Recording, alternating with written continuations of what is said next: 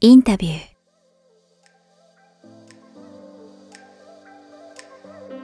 やっぱりなんかダイナミックにバランスをとってる感じがするんですけどいわゆるど真ん中じゃやっぱりそれはそれで。うーんって思って。やっぱり何かの対談の時もいろいろ拝見したんですけどやっぱりなんかその松山さん何か対極なものの中から共通点を見つけたりとか、はその古今東西のこうアートデザインをマッシュアップするみたいなものをややっぱりいろんなところで、まあ、それメディアの記事とかからしか見てないのであの実際の松山さんがどういう感覚か分かんないんですけどそういう意味では何でしょう？いろんなものをある意味リミックスというかなんか DJ っていうとちょっとすいません。なんか逆に適切か分かんないんですけどなんかそういうふうにアートをリミックスする DJ みたいな感覚でやってらっしゃるのかなみたいに思ったんですけどそういう感じでもなさそうですね。あでもねあるんです、こう僕らの世代ですか？僕らの世代ってこう、自分の年齢の世代じゃなくて、時代的なこう、はい。ジェネレーションで言うと、はい。あのこれだけ情報がある時代になったので、うんうん。あの何をもっての起源になるのか、はい。何をもってのオリオリジナリティになるのかっていうことって、こう情報を見つけて操作するっていうことは一つキーワードになるとは思ってるんですね。はいはいはい。あのでまさしくこう DJ がうん。何十年前にこうもう誰も気づかない、はい。こう忘れられたようなレコードを見つけてきて、それをこう前後の曲でつなぎ合わせることではい。自分の個性を出すわけですよね。うん。でそれは僕らの僕はこう自分の世代間として見た時にうん。素晴らしい表現だと思うんですよ。うん。こう前と後ろの前後関係っていうものがうん。非常に何かを語る上ではい。有用な言語になると思ってるんですね。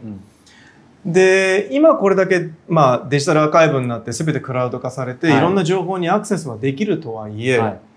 消えていくなくなってる情報っていうのは確実にあるんですよ。うん。なぜかというと新しい情報が生まれていくっていうことは、はい。人間が一回にこう自分の中で、えー共有できるうん。またこう留めることができる情報量っていうのは限界があると思うんで、はい。必ずなくなっていくものがあるんですよ。うん。どれだけデジタルそうですね。その中で消えかけてる情報を見つけてきて、うん。それが古いものであってもいいんですけれども、例えばじゃあすごく古いえーものだったら、い。最先端のものと掛け合わせる方法がないのかと思うんですよ。うん例えばですけどこう僕がニューヨークのニューススタンドってあの、まあ、ニューヨークって情報が集まる場所だったんで、はいはい。こう一世代前は世界中の雑誌がブワーッと集まるんですよ、うんうんこうあのコンビニみたいな、売店みたいな場所に。で、まあ、一つ防具を取ってもいいんですけど全ての国の防具があるわけですよね。防具ジャパンから防具イタリアからみたいな。で防具だけの棚があったりすると、はい。そこにはもう毎日日々消費されていく雑誌の情報があるわけですよね、はいはい。世界の。でそれをこう見てた時に、うん。なんかこう例えばなんですけどモデルが座ってる絵と、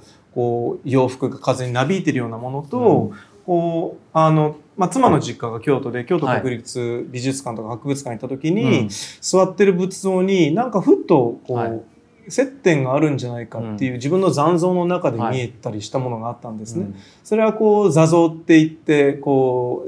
う仏教彫刻ってこう座ってる中にうん動きがあってモーションが発見できることと、こうモデルの写真がスティールみたいなスチールみたいな写真がうん。なんか関係性があるんじゃないかと。でそうしたものになんか絶対接点がないと思われるものの中にこう歴史的な接点を強引に作ってみることで、はい。こう共感を持てる言語ができるんじゃないかっていうのは、僕もさっき言った通り前後関係の情報なんですよね。うん。で真ん中に僕は立っていてこことここっていう接点がないものに、はい。こうストーリーを作るっていうことで、うん。一つ新しい、えー歴史との神話を持つ方法が模索できるのではないかと思って表現してます。なるほどそこに関連してこの作品スピラクルズでいいんですかね、あはいスピラクルズのサプライズスと,、えー、とあと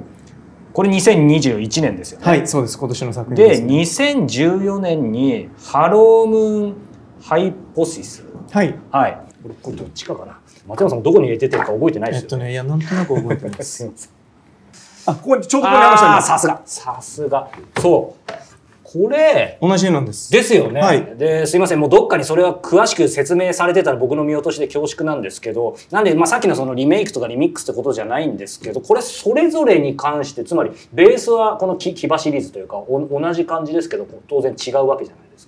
そのまあ、2010年には14年に当然作ってるんですけどなぜこの2021年、まあ、その同じ絵を元に作ってたのかなみたいな。なんかこう絵を作るまでのプロセスの方が僕にとってすごい時間かかるんですね。書はい。く行為っていうのは、うん。まあ実際にこう氷山の一角というか、へこう書きながらプロセスを進む行為の前に、はい。僕はこうあの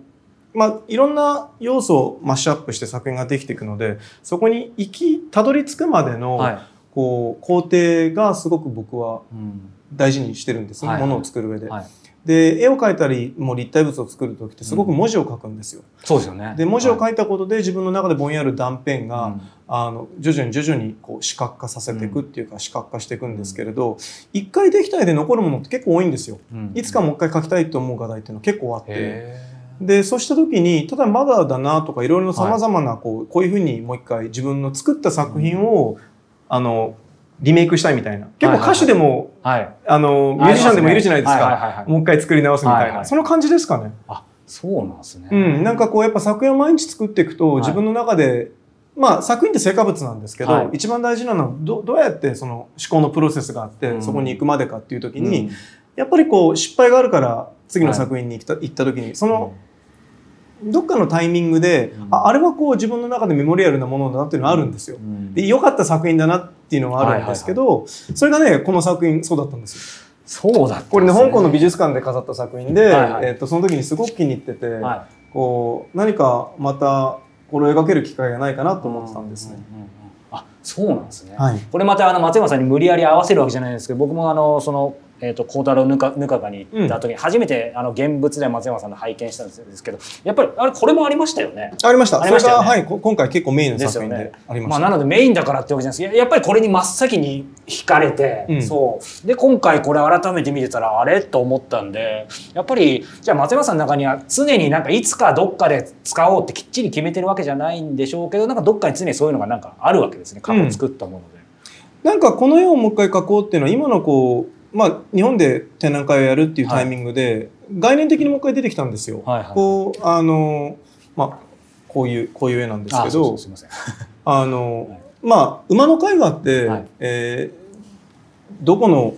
国の歴史をとっても必ず名画って出てくるんですね。うん。でこの名画って出てくるんですけど、はい。まあ、例えば日本だったら狩野派だったり、はい。あのまあ、フランス絵画だったら有名なナポレオンだったり、あのアメリカだったらこうカウボーイの絵が出てきて、はいはい。で英国だったら騎士の絵が出てきてみたいな。ただ振り返ってみると歴史的にうん。こう支配と占領のプロパガンダばっかりなんですよ。うんうんでも今は歴史的美術館に行くと、はい。昔のこの占領と支配してきたっていう権力誇示みたいなものを堂々としててこれが名画だって見せてるわけですよね。はいはいで特にこう去年アメリカで起こったことだったりを見た時に、それがもう滑稽に見えてくるんですよね。うんで、まあ、ヨーロッパで起こったことっていうのはモニュメントでもいいんですけれども、はい今のがすごく奴隷制度をこうプロモートしてるっていうのでヨーロッパなんかではこれを下げるみたいになってニューヨークでもセントラルパークにある、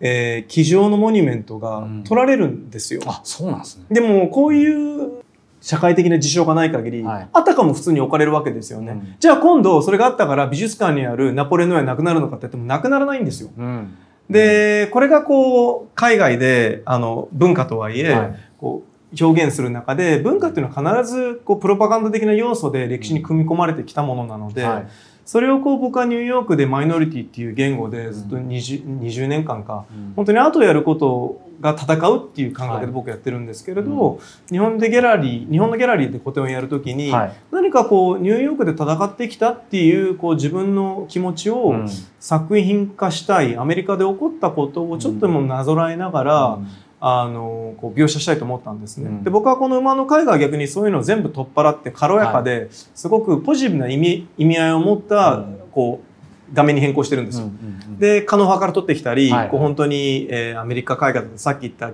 アメリカの原住民と、ピルグリムって英国から来た人たちがこう戦ってる有名なレミントンっていう画家がいるん。ですけど、はいその人のあの構図を取ったりとかしてるものだったので逆に日本でこう自分が戦い抜いてやっと母国にちょっとずつ帰ってこれてるっていう自分のプライドをこう、うん。ある種あの見せるための,、うん。あの表現する作品だったんですよこれ。なるほど。あそういう文脈あるわけそれでリメイクしたいっって言った時にこの映画すごく気に入っていて、えっとしかもこれね確かカノ派か浮世絵から撮ってるんで。えー。こうヨーロッパ絵画から取ってるものじゃなくて日本でこう日本の画題であるものをはい参照してこう引用して作ったものを持ってきたいっていうのが自分の中で全部合点がついたっていう。なんかもう世界的にねか活躍されてる松山さんにお話しするのもあれですけどこういう仕事で、まあ、いろんなポッドキャストとか YouTube の番組をプロデュースさせてもらう機会もあって、はい、インタビュアーで入りながら。で、まあ、地元が横浜なんで横浜美術館の番組とかを作ったことがあって、うん、でその時に、まあ、お恥ずかしながらやっぱアート全く分からなかったんですね。で現代アートってそれこそ何みたいな感じで、うん、その時にいろいろそこの方たちとインタビューしていく中でやっぱり考えるより感じろみたいに教えてもらってでそこから結構いろいろ入っていけるようになったんですけどただそれでもやっぱり例えば海外でもいろんなアートもそれなりに見てるつもりなんですけど心からつまりまあ本当に奪われるっていうのは本当にお世辞じゃなく初めて松山さんのこのこれ見て奪われてですね。はい、そう。なので。一、一般人が言うのもあれですけど、はい、そう、なので、すみません。これただの、ごめんなさい。感想を伝えたかっただけなんですけど。でもね、ありがとうございます。僕は真逆です。感じろって絶対いません。現代美術っていうものは感じられるほど嫌なものじゃなくて、はいこうチューニングが非常に高いものなんですよ。あのこれもたまに例に出すんですけど、はい、アメリカ人の方に日本の割れた古美術見てすごいだろ、はい、素晴らしいだろって言った時に多分100人いたら95、6人の人は素晴らしいって言わないんですよ。うん、それは僕らの言語の中で、はい、こうちっちゃい頃から何かを見てきて、これが崇高なものなんだよっていう教育を受けてるから、その目があって見れるんですね。はい、で、さっきそこが僕が言った大衆性の部分だったんですよ。僕、アメリカに行ってから、こう、まあ、ニューヨークだと近代美術館が一番有名で、はい、モマに行くとこう難解な美術があるじゃないですか、はいはいはい、それを知ったかぶりして見れなかったんですよ。壁からただの鉄板が出てるのが。松原さんでもあったんですね。はいいやもう本当壁から鉄板がこう出て何がいいんだろうと。全然わからないし、うん、こう破れたキャンバス見て、うん、これがいい絵だ暮らしたいって思わないんですよねやっぱりせいぜいって印象派だったんですよ。うん、ルノワールとかゴッホとかピカソとか見てもこれは分かるってなってて、今度その後のものっていうのは全く分からなくて、はい、でこれを感覚でいいと思うのは危険だと思ったんですね。うんうんうん、で、まあありがたいことにニューヨークっていう場所に25で行って、でそれが分からなかったら自分はここで戦えるはずがないって思って一から勉強したんですよ。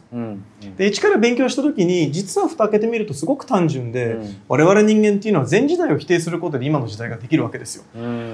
で、まあ、ニューヨークに戦後こう、はいパリから画壇っていうものが先として主軸になった時に、要はまあ抽象表現みたいなものが出てきて、初めてキャンバスに額をこう当てずビシャビシャ垂らした絵画が生まれたんですよね。でもそれって振り返ってみるとピカソがこう生物絵画みたいな描きとかをぐちゃぐちゃ描いたものに対するアンチテーゼで真逆ができて大きくなってったんですよ。で今度その後にそれを否定する形で、うん、こうもう作品なんて書かなくても弱風当てなくていいんだったら、うん、もう壁から鉄板出してミニミニマルでいいじゃんって概念なんだよってなってミニマリストがでできたわけですよね。はいはい、で今度そうすると高度成長期が来て、うん、アメリカっていうのがもう経済的に潤った時に、うん、じゃあその時代を表そうって言ってポップアートが出てくるって見ていくと、はいはい、だんだんだんだん楽しくなってくるんですよね。なるほど。でもこともそうじゃないですか。うん、日本の歴史ってすごくこう独特に育まれて、はいはい、あの作られてきたものなんで、現代美術史も同じなんですよ。だから感覚で見ても、そこをワープしてしまうと、理解のしようがないんですよ。うんうん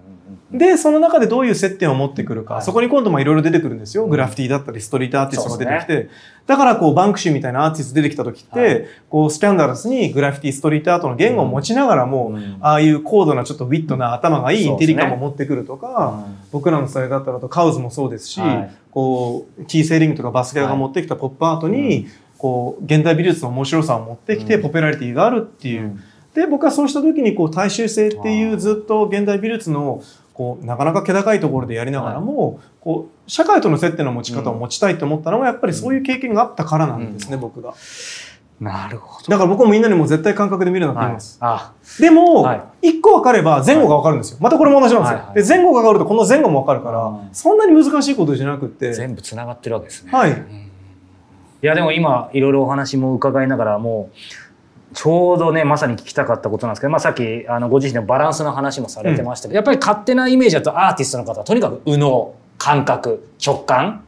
まあ、当然そこもある。そして左利きみたいな、はい、やはりなと思うんですけどやっぱり今日一番聞きたかったことの一つでもあるんですけど先ほど僕もあのドキュメンタリー見た時もそうですけどちょうど京都であの、えーと、デスクトップユートピアでしたっけ、はい、それを作る時の同じ日になったか分かんないですけど、まあ、さっきおっしゃったようにひたすらまず文字をなんかいろいろ書いてたりとか、うん、文字、えー、何か概念考える差の思考、うん、つまり右脳と対極にあるようななんかその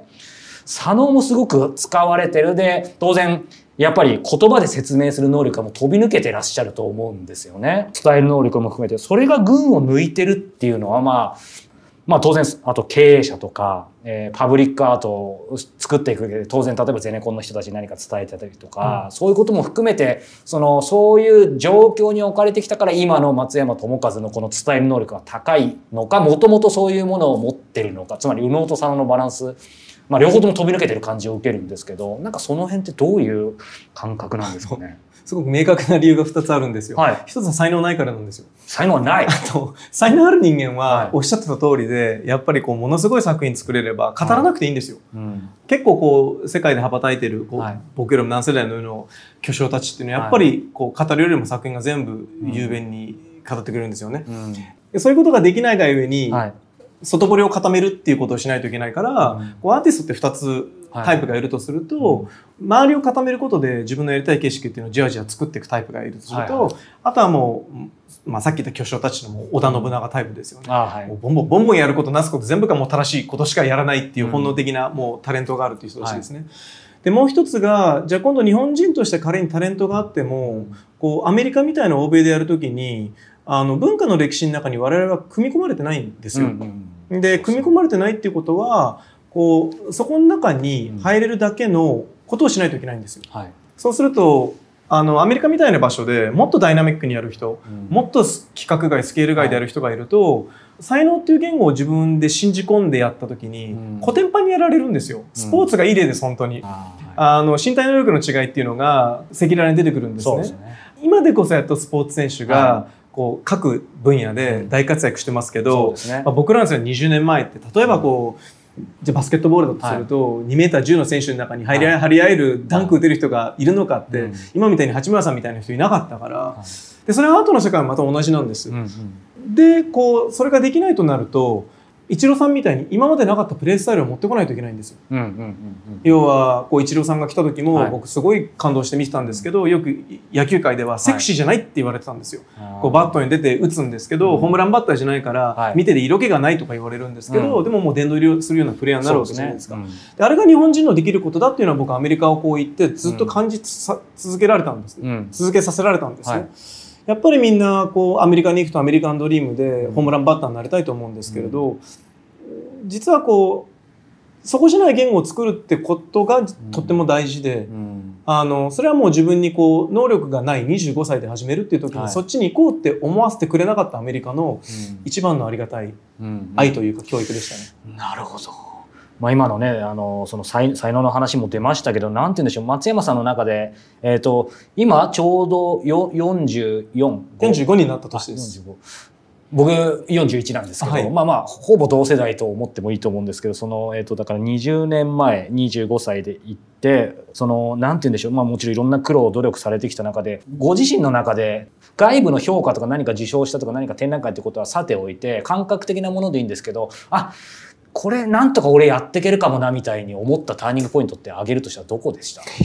なんか全部結果論なんですよ結局これって、振り返った時に食べれるようになっていて振り返った時にって全部こう次の渦中の方にこう翻弄されて自分の熱意がいってるんで、うん、あのあんまりこれがターニングポイントだったっていうはっきりしたものはないんですね、はいはいはい、ただ一つ一つはすごく大事にやるようにしていて、うん、結局場が与えられないもうハンデしかないっていう状態の中で、はい。こうパフォーマンスをしなきゃいけないプラットフォームを作らなきゃいけないっていうのは、うん、自分の一番のこう今やれてるようなことができるようになった一番の活力だったというか例えばじゃあ認知が一番最初にあったのは、ブルックリンでこう今僕が住んでるエリアがウィリアムズバーグと言いまして、はい、最もアーティストコミュニティとしてはニューヨークでよく知られた街な場所なんですね。はい、そこのエリアにこう若い、うん、まあまあ、あのアーティストたちが壁画を描き出したんですよ。で、まあ、バンクシーもそこに書いていたり、はいはい、ブラジル人の有名な双子のアーティストが書いていたりとかである時にそのエリアのこう1ブロックを区画整理してアーティストの中でこう民主的に5メートルずつって書いていくことによって本当にこうみんながそこに見に来るようになったんですよ。うん、すごい安直でじゃあそこに一番でかい壁を描けば有名になるんじゃないかと思って、で書いてみたら本当にそれで雑誌から突然ニューヨークらしく特集組みたいって全く雑誌にほとんど出たことなかったんですけど、特集のオファーが来て、はい。そうした雑誌がさっき言ったニューヨークのニュースタンドにどんなにマニアックなアンダーグラウンドって言われる雑誌も並ぶわけですよね。はいはい。そうすると当時は今みたいにこうデジタル情報がなかったんで、うん。有名なデザイナーとかクリエイターがそこに行って情報をこう探すわけですよ、うんうん。DJ がレコードを探すような感じで。でそこで拾われたことによって、もうプロジェクトをもらって、はい。こう次に進んでいくってなった時に、一個一個何かこうもらったものを受け身で取るよりも、そこで次にもう一回発信できるっていうことをやっていくうちに、気がついたらこう今のような状況になってったっていう感じなので、なんかあれやったら食べれたとか、うん。こう誰かに拾ってもらってこう有名なギャラリーに拾ってもらったことで僕の人生が変わったっていうのは結構なくってじわじわ来てるんで、なんかずっと進行形のまんま来てしまってるっていう状態で。じゃあ逆に言うとどうなんでしょう？あのそういう意味でやっぱりそれって、まあ、僕も僭越ながら、まあ、もうほとんど零細ですけど起業して今ちょうど1 2 3年なんですけどやっぱりなんかステレオタイプなここういう成功みたいな憧れることはあるんですけどたまにまあ周囲から慰めてもらってるのか勇気づけられてるのかわかんないですけどやっぱりなんかそのじわじわはいなんか一つの何かドンとか一人の誰かに依依存してどうこうよりそういうじわじわなものの方が、まあ、いわゆる積み上げていくみたいなものの方がいざという時強いみたいに言ってもらうことがあるんですけどその松山さんの中ではそういう意味ではどうなんでしょう？僕は成功したいです。もう一発で成功したいけど、全然それが当たらなかったっていう状況なので、うん。なんかよくこうスタジオもすごく大きくやってますねって言っても、やっぱりアーティストでニューヨークで自分がこう食べれるかっていう、うんこうせみがいの中でやってきたんで、会社経営なんてわからないし人の生活を自分の作品を介して面倒見るなんてこともどうやっていいか全然わからなかったんで、うん。なんか常に目隠しをされた状態でこうなんかうんゴールがわからないフルマラソンを走ってるような感じなんですよね。スキルがついたっていうのも結果論としてついてるんですけれども、まあそれよりもこうタフにならざるを得ないこう、うんうんっていうところが、こうニューヨークでなんか麻痺してったみたいなはい。ところパンチドランカーみたいになって、こうみたいなのだけがこうニューヨークで学んだ一番の自分のなるほど。武器だなと思いますけど、可能ならもうスポーンといっちゃいたかったですね。でも今まさに出ましたけど、まあやっぱり今日個人的には、これも一番聞きたかったことの一つですけど、そのスタッフの方を抱えて、ねスタジオをやって、まあ、ブルックリンで、ドキュメンタリーの時の金額は確か月700万円とか、うん。スタジオのありましたけど、いわゆる、まあ、